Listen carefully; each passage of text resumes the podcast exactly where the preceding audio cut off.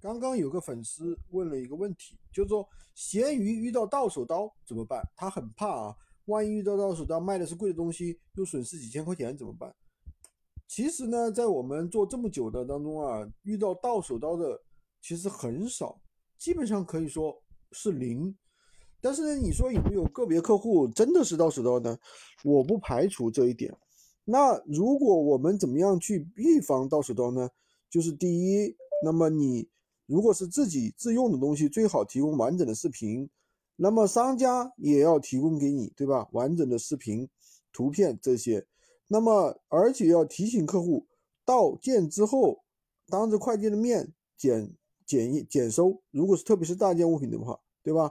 如果有任何外观损坏啊什么东西呢，你给我退回来。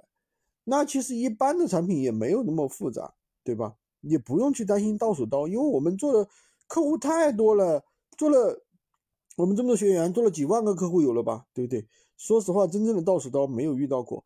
当然，你说有没有蛮横的、蛮横不讲理的也有，对吧？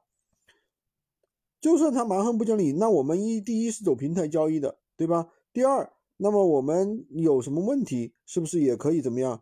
也可以通过闲鱼官方去投诉他去解决。你怕什么呢？你做任何生意，你不能前怕狼后怕虎，首先想到的是。被人搞怎么办？被到手刀怎么办？对不对？那你就算有一两个售后的，那你就算有一两个售后的，你一个月赚的也多呀，对不对？你一个月，比如说赚个新手赚个三千到五千，老手赚个三万到五万，你就算有个几十块钱、几百块钱的一个损失，其实也是值得呀。我们不可能因为担心到手刀，担心这个蛮横不讲理的人，我们就不去做吧，对不对？就算有蛮横不讲理的人，我们也可以在闲鱼上通过闲鱼小法庭。跟他去讲呀，也能够搞定这些事啊。我们也有大量的经验呀。喜欢军哥的可以关注我，订阅我的专辑，当然也可以加我的微，在我头像旁边获取闲鱼快速上手。